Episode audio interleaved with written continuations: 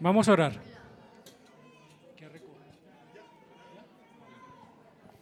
Padre, damos gracias por reunirnos en esta mañana, damos gracias por tu Espíritu que nos acompaña, por convocarnos este día para descansar. En el nombre de Jesús queremos colocar en tus manos esta mañana, esta clase que sea de edificación para mí, para mis hermanos, y todos crezcamos en santidad y en el conocimiento de ti. En el nombre de Jesús, amén. Venimos hablando cómo se viene desarrollando el pacto de Dios, la redención a través de la historia, cómo Dios se va revelando progresivamente. Y hoy vamos a ver un tema central en todo el Antiguo Testamento que es el reino de Dios, la venida del reino. Es cierto que en toda la escritura se habla de Cristo y es el personaje central, pero si vamos a hablar de una temática central del Antiguo Testamento, de un contexto central, es el reino de los cielos, donde su rey es Cristo, por eso es el personaje más importante. Así que vamos a ver dos conceptos primero antes de abordar, el tema de cómo Dios fue revelando el desarrollo, la implementación de su reino en esta tierra progresivamente. Primero, el rey es Dios, no hay de otra. Bien lo sabemos. Isaías 43, yo soy el Señor, su santo, el creador de Israel, su rey. Y Adán y Eva que eran vicerregentes, o sea, ellos reinaban sobre la tierra, estaban como reyes, pero subordinados a un rey superior que es Dios, obviamente. Por eso se llama que ellos eran vicerregentes de la tierra. Adán y Eva y todos nosotros, como imagen de Dios, somos vicerregentes o sacerdotes también se le llama sacerdotes en medio de esa tierra donde debemos administrar lo que nuestro rey creó y nos dio para administrar a nosotros. Por eso somos vicerregentes. Por eso dice en Génesis 2.15 que nos puso en el huerto del Edén, ¿para qué? Para cultivarlo y para cuidarlo. Esa es la vicerregencia que debía ejercer Adán y Eva y todos nosotros sobre esta tierra. Y en 1 Pedro 9 dice que nosotros somos nación santa, real sacerdocio de Dios. ¿Y recuerden esa palabra? de, para anunciar las virtudes de aquel que lo llamó las tinieblas a su luz admirable.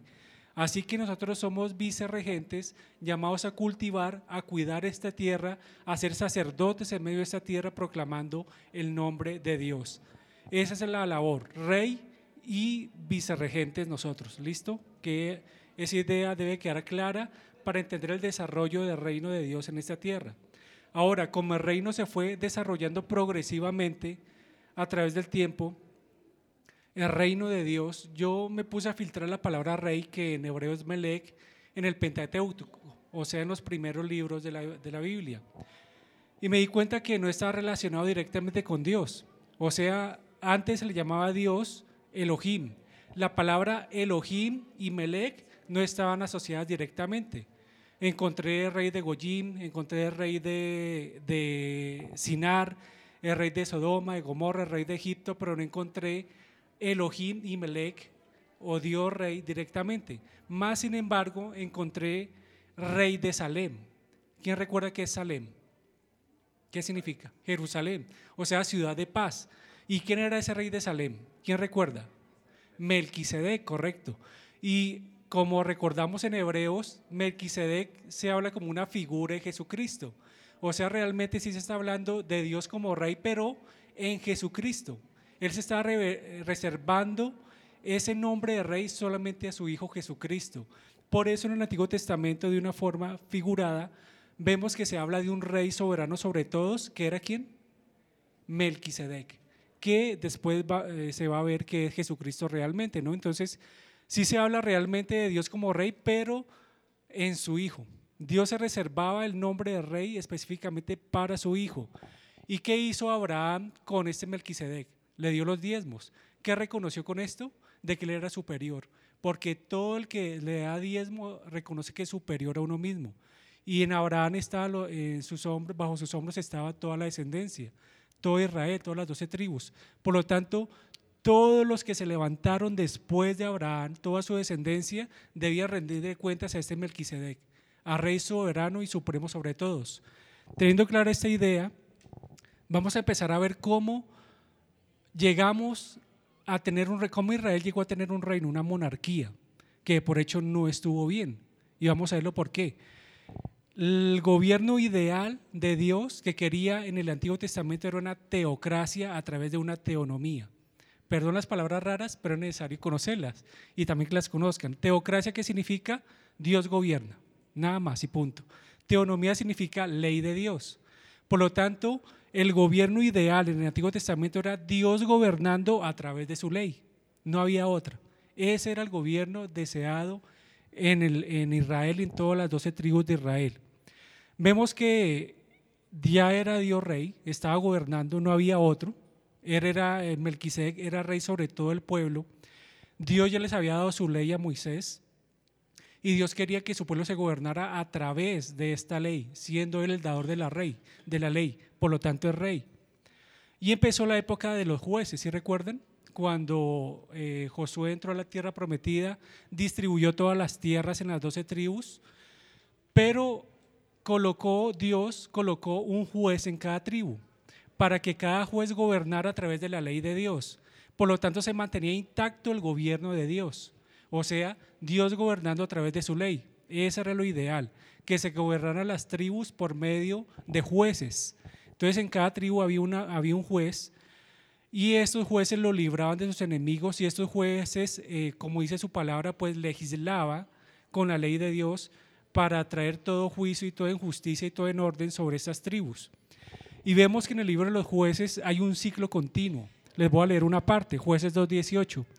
Cuando el Señor le levantó jueces, el Señor estaba con el juez y lo libraba de mano de sus enemigos todos los días en que el juez vivía. Así por lo tanto, cuando los israelitas hacían lo malo y ellos olvidaban a Dios, olvidaban la ley, no hacían caso al, juez que Dios colocaba, de por hecho, también a veces, el juez se olvidaba de la ley y por lo tanto recaía juicio sobre el pueblo. Después de que Dios los entregaba en manos de sus enemigos por abandonar la ley, ellos clamaban a Dios. Y cuando clamaban a Dios, Dios levantaba otro juez que lo libraba de sus enemigos y les daba cierto reposo en la tierra. Es en un ciclo interminable. Cuando ustedes leen jueces, van a ver que se repite constantemente. Y el pueblo abandonó a Dios, Dios los entregó a sus enemigos, el pueblo clamó a Dios, Dios le levantó un juez y les dio reposo.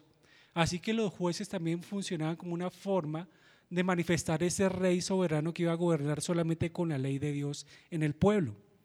Pero entonces la idea siempre ha sido teocracia bajo una teonomía, o sea, Dios gobernando a través de su ley, nada más, no había otra forma. Más sin embargo, cuando vino el último juez, que fue Samuel, ¿qué pasó allí? Leamos lo que dice 1 Samuel 8:4, yo se lo leo, tranquilos. Dice, mira Samuel, usted ya está viejito y sus hijos, esos manes no, no siguen la ley de Dios, ¿sí? Entonces, queremos que nos gobierne como las naciones, un rey, danos un rey, le decían a él con como todas las naciones. Y eso recuerdan que ese era un mandato que Dios no les había dicho. Yo les dijo, yo les doy la ley a ustedes para que sean diferentes de todas las naciones. No hagan lo mismo. Pero ellos dijeron, no, es que vea tan bonito, con un rey, con un trono, con un templo tan chévere. Queremos lo mismo, denos un rey Samuel. Y Samuel les agradó esto, más sin embargo Dios dijo, hágales caso para que aprenda realmente lo que es tener un rey. Porque dice, no te han desechado a ti, sino que me han desechado a mí para que yo sea rey sobre ellos. Así que el pueblo desechó la teocracia a través de una teonomía para tener su propio rey. O sea, una monarquía. Una monarquía es donde el rey que gobierna es un rey terrenal y no es rey soberano, no Melquisedec, como lo habría la palabra por medio de la ley de Dios. Entonces ellos pidieron un cambio de gobierno y ese gobierno era una monarquía, un rey como todos los demás. Y quiero leerles una parte de, de lo que les iba a pasar al pueblo si colocaban un rey sobre ellos. Y dijo así, así será el proceder del rey que reinará sobre ustedes. Tomará a sus hijos, les pondrá su servicio en sus carros y entre su gente de a caballo, y correrán delante de sus carros reales. El rey nombrará a su servicio jefes de mil y de cincuenta, y a otros para labrar sus campos y recoger sus cosechas, y hacer sus armas de guerra y pertrechos para sus carros.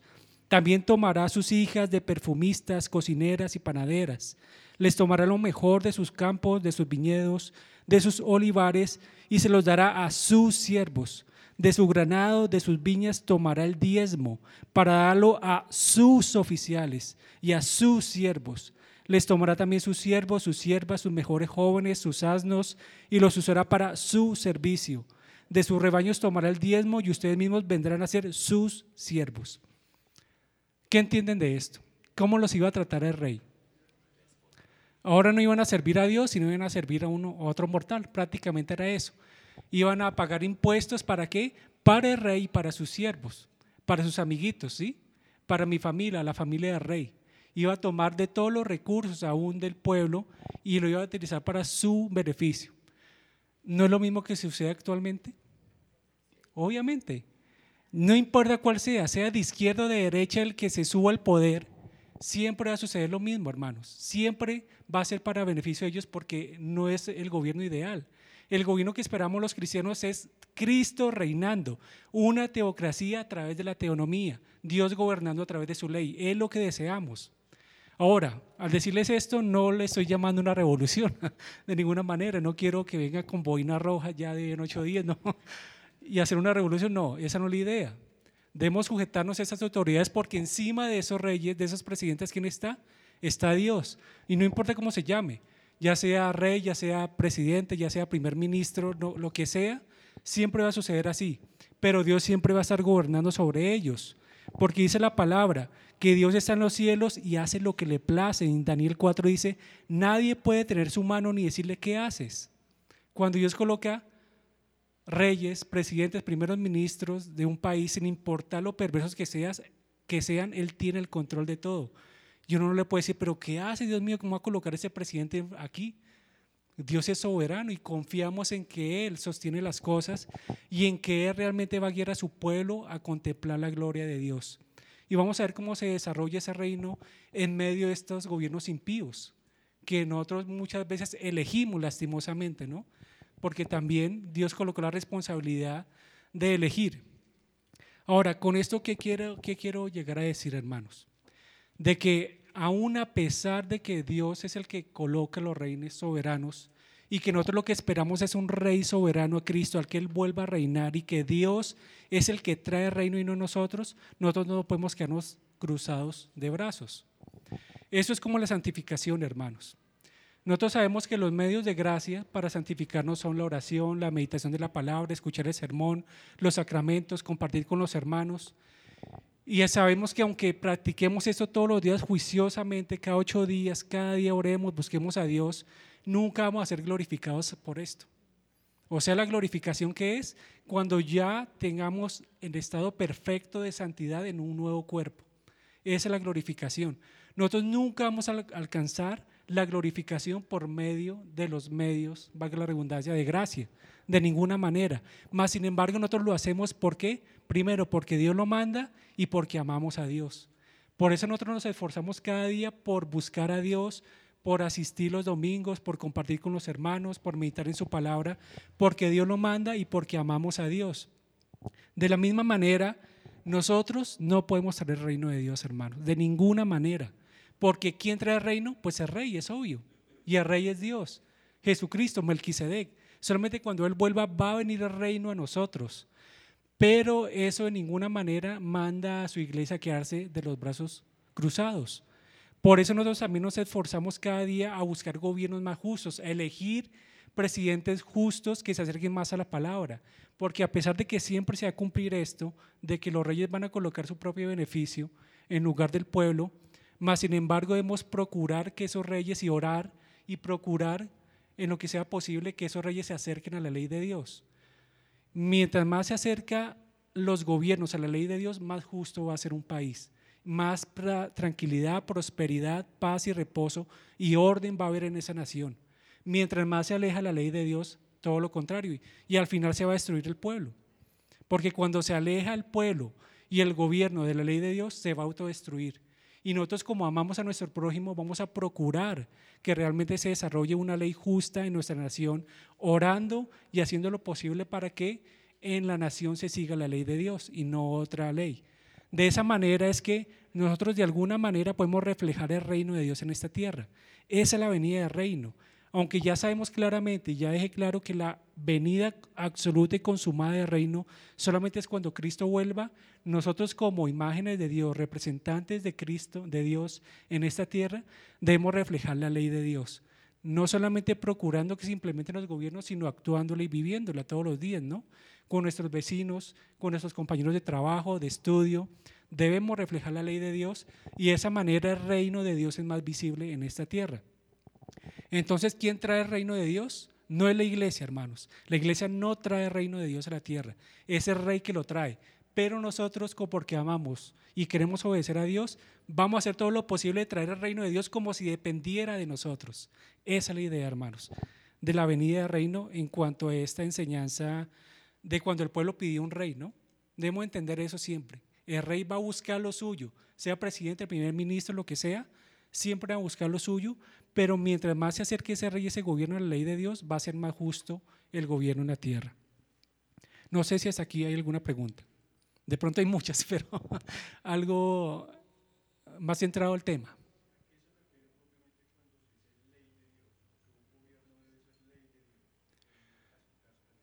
Implementar los mandamientos de Dios y todos sus derivados. Los mandamientos morales. ¿Sí? No los mandamientos civiles. Gracias por la aclaración. Porque hay muchos que quieren implementar toda la ley civil de Dios en los gobiernos y eso pues hay que hacer mucho análisis porque muchas cosas no aplican realmente actualmente y ve lo que se cumplió Jesucristo, pero la ley moral totalmente se aplica en la actualidad, toda aplica a ella.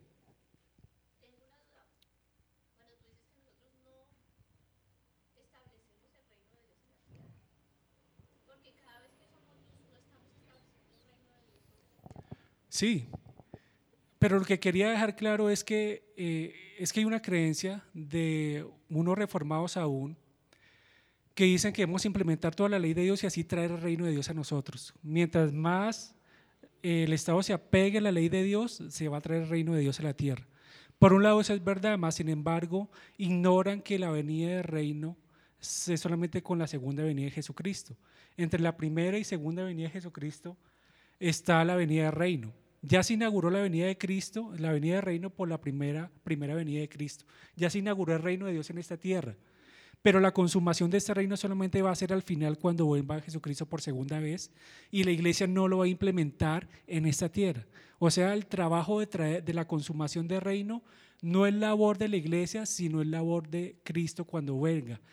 Pero nosotros podemos reflejar y podemos eh, de alguna manera reflejar esa, esa consumación del reino actuando de acuerdo a la ley de Dios. No sé si está más o menos claro.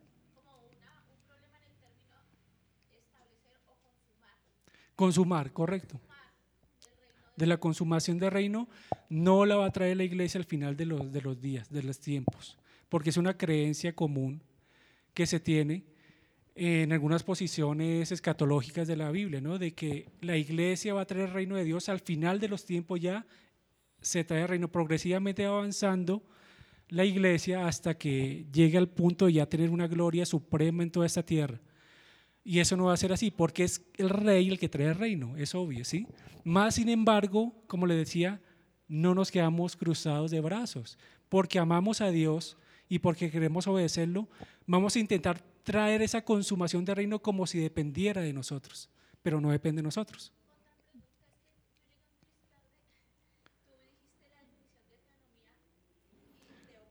Sí, teocracia es que Dios gobierna, teonomía es la ley de Dios.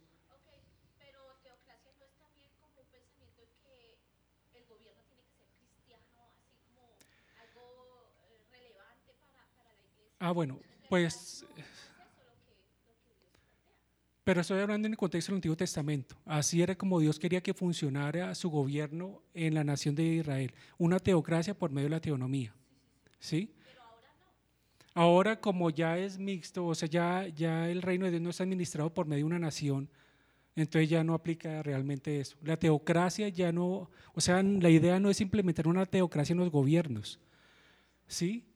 Porque el gobierno tiene, es su soberanía, es una esfera soberana el gobierno diferente de la iglesia.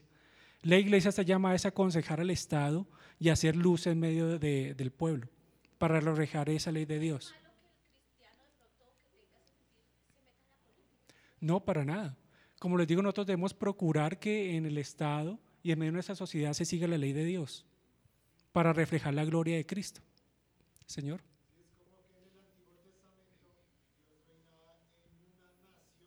Uh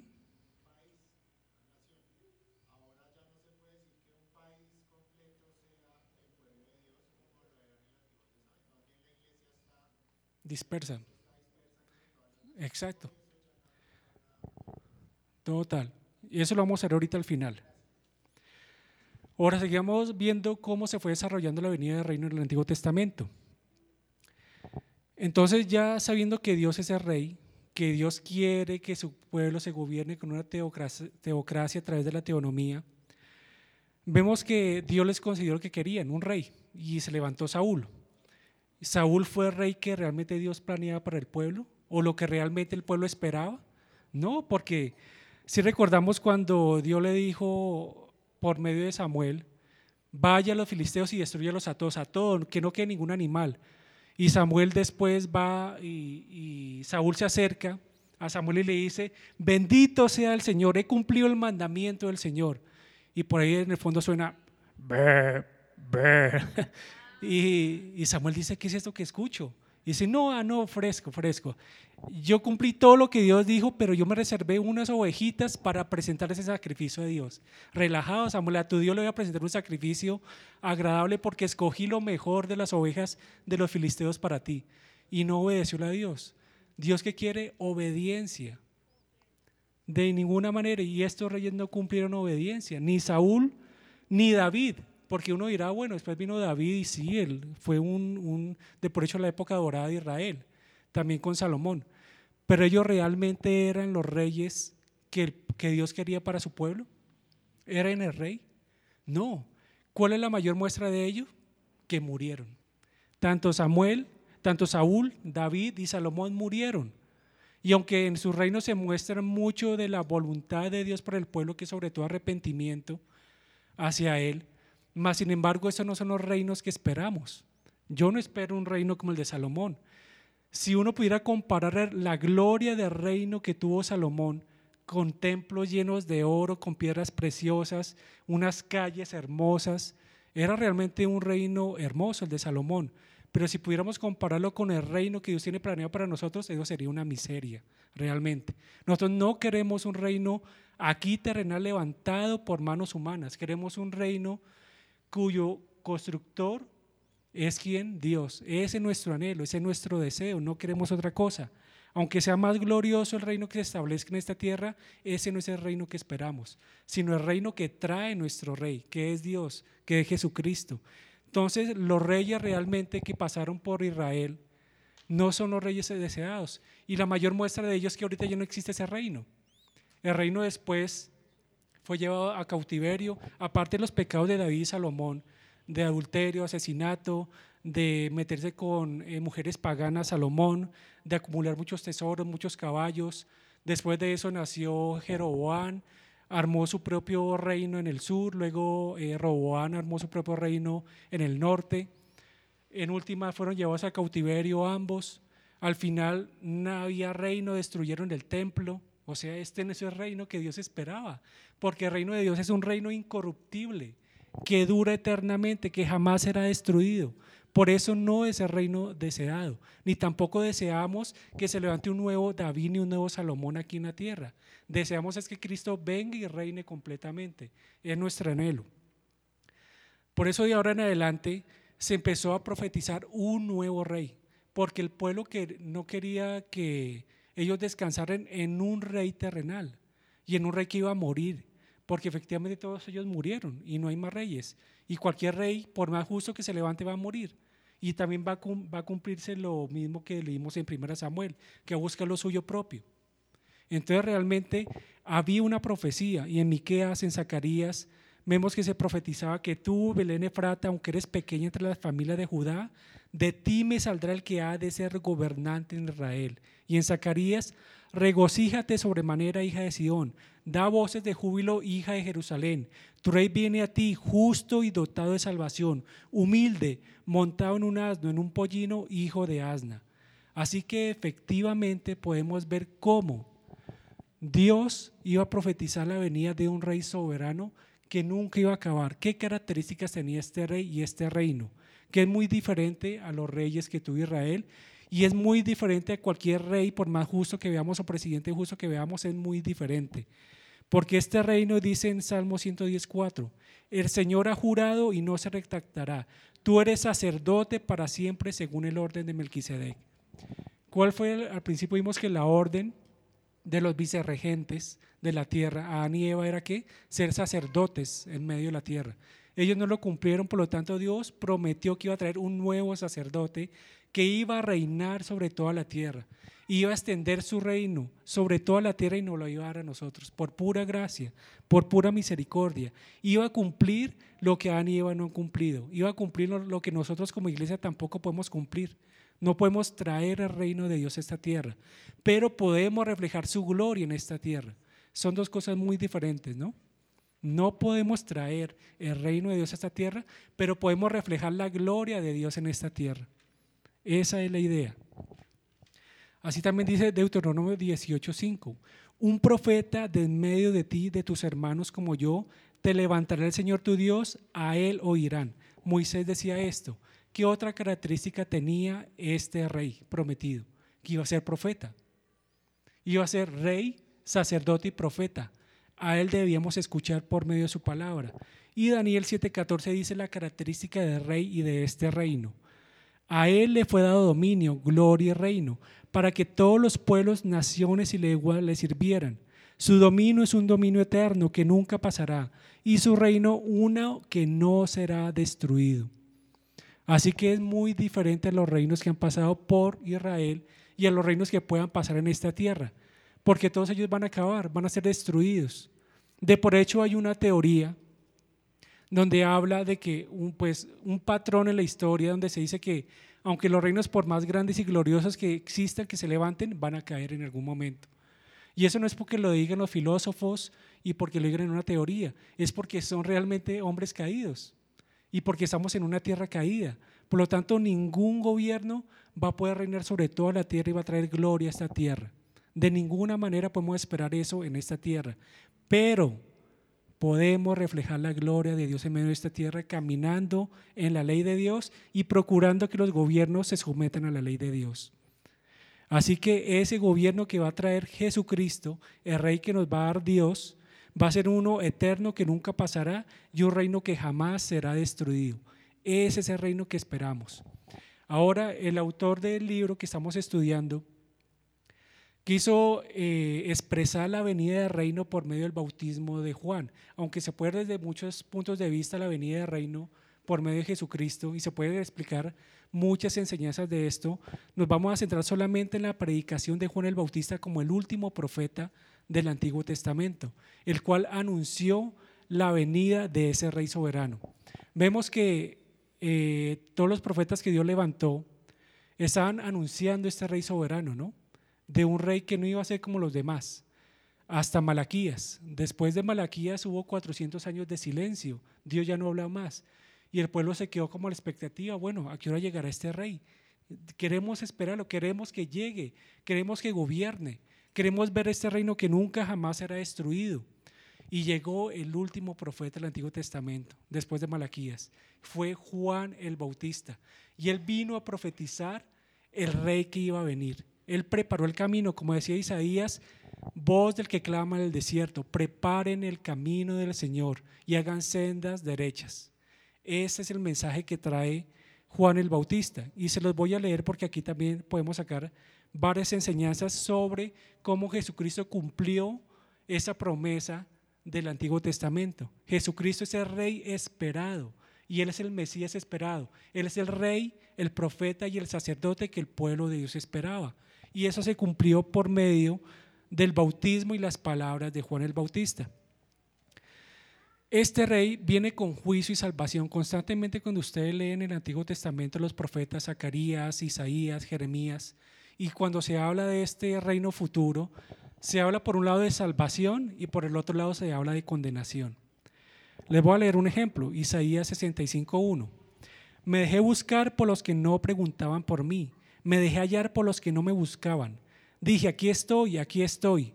a una nación que no invocaba mi nombre.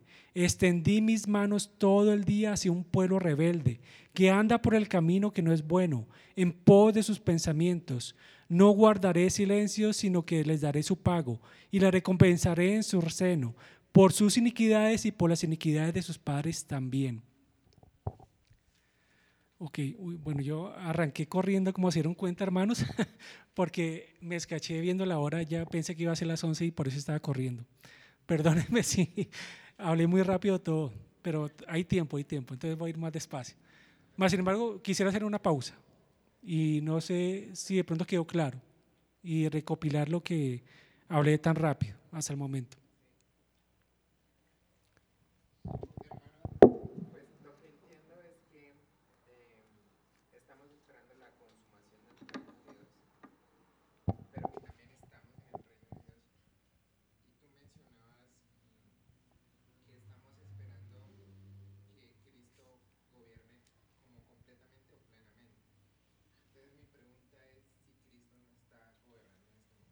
Sí, Él está gobernando.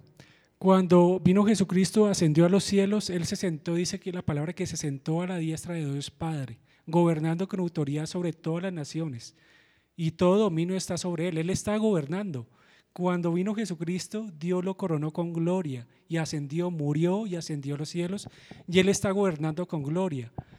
Pero es aquí cuando se, habla, cuando se habla del ya y el todavía no. O sea, Dios ya está gobernando, pero todavía no se ha consumado su reino.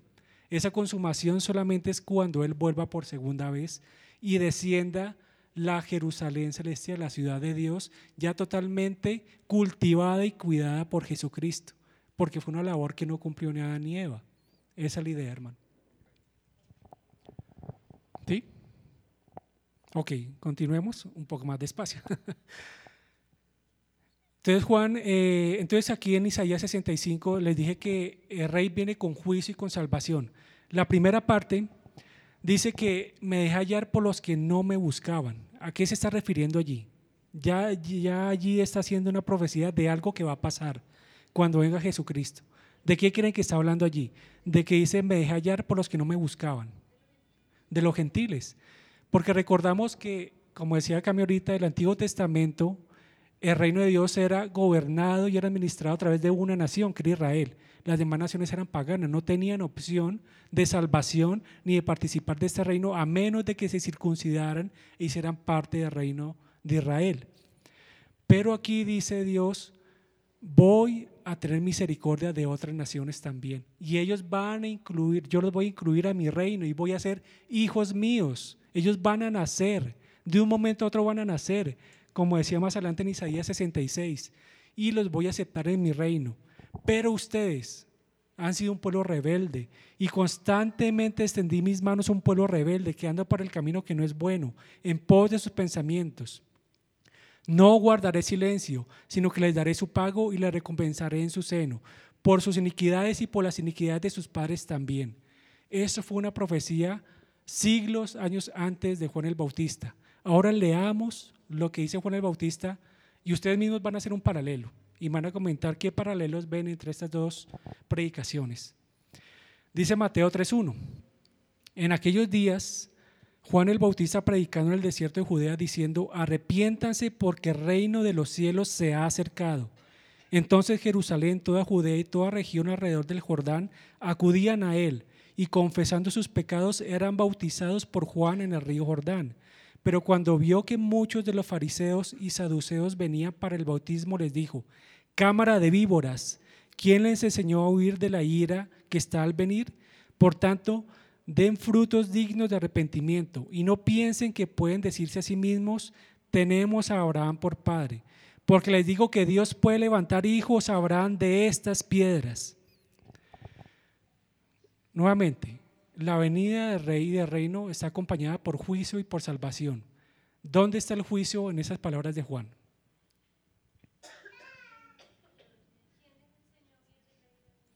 ¿Quién les enseñó? Aquí está hablando de un juicio a ellos a menos que se arrepientan y vengan a Jesucristo. ¿Y de qué manera está hablando? Aunque Juan el Bautista no tenía una conciencia concreta de que los gentiles iban a ser alcanzados, más sin embargo está repitiendo unas profecías antiguas ¿Dónde está hablando en cierta manera de los gentiles que iban a ser incluidos? Que iban a nacer como hijos de Dios. De las piedras, exacto. Dice, ustedes se, enorgullecen porque son hijos de Abraham. Dicen, somos hijos de Abraham, ya tenemos el reino, ya todo es nuestro, no hay problemas. Pero les dicen, no, porque Dios pide que se arrepientan, que vuelvan, que dejen sus caminos de hipocresía y se vuelvan arrepentidos y se bauticen. ¿Y por qué les ardía tanto a los fariseos que Juan les dijera que se bautizara? Porque el bautismo era una forma de proselitismo que tenía que desarrollaron los judíos para atraer a los gentiles a su religión. Y como ellos no eran nacientes de Abraham, como ellos estaban apartados de los pactos de Dios, de la ciudadanía, de la ley de Dios, ellos necesitaban una purificación especial representada a través del bautismo. Con ese bautismo no era algo extraño, no era algo nuevo en Juan. Y los fariseos ya sabían de qué trataba. El bautismo era solamente para gentiles que quisieran agregarse al pueblo de Israel. Y ahora viene y le dice a los fariseos, hijos de Abraham, bautícense. Imagínense, le sacó la piedra. Porque les dijo, ustedes necesitan arrepentirse igualmente, porque ustedes no están caminando como Dios lo ha mandado. Y le dicen, vengan, de lo contrario va a venir la ira de Dios sobre ustedes. Así que Dios está hablando juicio para los judíos, para los hijos de Abraham, que no se arrepienten, pero está hablando de salvación a otros. Si el pueblo no acepta esa invitación, su pueblo no acepta, Él va a elegir a otro pueblo. Les va a quitar el reino a ellos y se lo va a dar a otros que no tenían ni idea de Dios que no tenían idea de la ley de Dios, que no tenían un Dios, un Salvador. Y allí nacieron. Vean lo que dice Isaías 66, 7. Dice, ¿quién ha oído cosa semejante?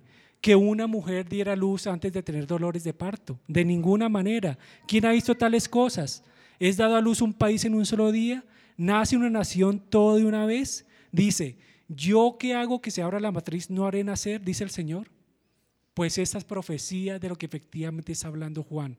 Yo soy poderoso y ustedes los puedo rechazar y puedo hacer nacer un nuevo pueblo en un solo día, en un solo momento. A los gentiles, a nosotros, Dios nos va a alcanzar, a todas las naciones. Dios va a hacer nacer a ese pueblo y lo hace por medio de Jesucristo. Así que por medio de la predicación de Juan el Bautista, Él está anunciando, ya está viniendo el reino, pongan cuidado, ojo, porque yo estoy anunciando que ya va a venir este rey y va a venir con juicio sobre ustedes si no se arrepienten y va a nacer una, va a hacer nacer otra nación si ustedes no vienen a mí. Como nace, como algo, algo, un milagro realmente, porque de qué manera puede un niño nacer sin tener dolores de parto a la mujer o sin pasar por sufrimiento. Es imposible. Asimismo dice, yo soy poderoso y lo puedo hacer. Y voy a hacer nacer una nación. Ok, gracias. Ahora, ¿cómo se cumple la venida del Rey por medio del bautismo de Jesucristo? Dice Mateo 3:14. Mm, carambolas. Bueno, me falta otro pedazo. Voy a ir, ahora sí voy a decir otro, otro poquito más rápido. Qué pena. Cumplimiento del bautismo de ordenación. ¿Cuál fue el bautismo de Juan? No les voy a leer las palabras por el tiempo, pero les voy a explicar qué sucedió con el bautismo de Juan el Bautista sobre Jesucristo. Ya les expliqué que el bautismo de Juan era para limpieza de los pecados. ¿Por qué Jesucristo le pide a Juan que lo bautice cuando él no tenía pecado? La pregunta. Para cumplir la ley. Jesucristo le dije, él le dice efectivamente, no, pero ¿cómo yo te voy a bautizar? Tú eres el que me va a bautizar a mí. Pero Jesucristo le cambia la idea y le dice, no, no es ese bautismo, Juan, es para cumplir toda ley. ¿Y a qué ley se refería? A la ley de ordenación de los sacerdotes. Porque la ley decía que todo sacerdote debía ser rociado con agua, decía un lavamiento por medio del agua para ser ordenado como sacerdote. Entonces Jesucristo le está diciendo a Juan, quiero que me ordenes como sacerdote. Y así se cumplía con toda la ley, porque Jesucristo había cumplido toda la ley, fue circuncidado, guardó todas las fiestas, la Pascua, y cumplió esta, esta ley que decía del ordenamiento, porque Juan era hijo de sacerdotes, era sacerdote, y solamente entre sacerdotes podían ordenarse. De ninguna manera, y ahí voy a ese punto, muy buen punto, gracias, claro, claro, porque después del bautismo, ¿qué, qué pasó? ¿Sí recuerdan? una voz de los cielos dijo, este es mi Hijo amado en quien me he complacido. ¿Para qué? Para mostrar que por un lado Dios cumplió la ley dada a los hombres por medio del bautismo, pero a su vez fue ordenado divinamente, porque no era una ordenación terrenal, sino del orden de Melquisedec, que efectivamente era un ordenamiento celestial. Por eso Dios cumplió con la ley efectivamente sometiéndose al ritual del lavamiento del sacerdote Juan, del bautismo, pero a la vez fue ordenado celestialmente para ver que ya este sacerdote no iba a ser terrenal, este rey no iba a ser como David ni como Salomón. Ese sacerdote no iba a ser como los sacerdotes del Antiguo Testamento que iban a morir, sino que iba a permanecer para siempre. Por eso este bautismo de Juan sobre Jesucristo fue un bautismo de ordenación para el sacerdocio. ¿Y cómo se demuestra que esto fue un ordenamiento? Bueno, después Jesucristo, los sacerdotes eran los únicos que tenían el derecho para purificar el templo. Nadie más podía hacerlo.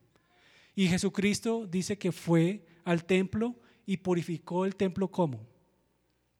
Sacando los vendedores y compradores, porque esto era una blasfemia realmente. Eso estaba manchando el templo. Y Jesucristo purificó el templo de esa manera, lo estaba purificando como sacerdote cumpliendo su labor de autoridad. Y los fariseos le dicen después, ¿usted con qué autoridad hace eso? Si solamente nosotros los sacerdotes podemos purificar el templo, ¿por qué lo hace? Y Jesucristo a qué apela? Al ordenamiento de Juan el Bautista. Y le dice, yo les contestaré, pero si ustedes me contestan esto, ¿de quién era el bautismo de Juan? ¿Del cielo o de los hombres? Si yo respondía del cielo, entonces reconocían que Jesucristo era el sacerdote ordenado. Si decían que eran de los hombres, pues el pueblo respetaba a Juan y, se le venía el pueblo encima. Entonces eso es una muestra de cómo Jesucristo cumplió su labor como el rey, el sacerdote y el profeta prometido en el Antiguo Testamento y él por lo tanto trajo el reino a nosotros. Y cuando murió y resucitó, él inauguró el reino de los cielos. Nos faltó hablar cómo en Jesucristo se cumple este, eh, él se atribuye como el rey también este oficio no alcanzamos, mas sin embargo queda claro de que Jesucristo y las muestras, evidencias de que Jesucristo es el rey esperado. Fue ordenado legalmente, fue ordenado por Dios y es un rey que ascendió a los cielos, que no murió y está gobernando hoy con autoridad sobre los cielos. Así que la idea de esto es, hermanos, Cristo reina y Cristo lo hace por medio de su iglesia, pero la consumación de su reino solamente es cuando Él vuelva. Nosotros podemos reflejar el reino de Dios en esta tierra caminando en justicia y santidad y procurando que los gobiernos también implementen la ley de Dios. Esa es una manifestación adecuada del reino de Dios en esta tierra. ¿Alguna pregunta, hermanos? ¿No? Dio muchas caras de duda, de meditación. Señor.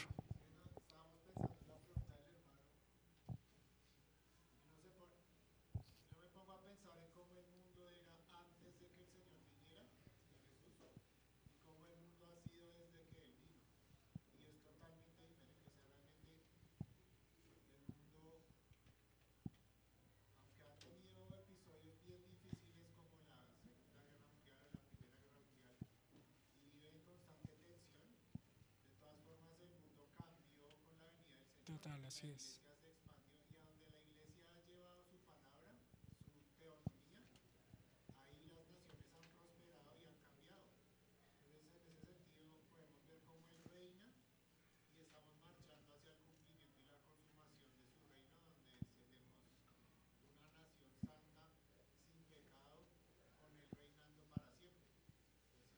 Amén, así es.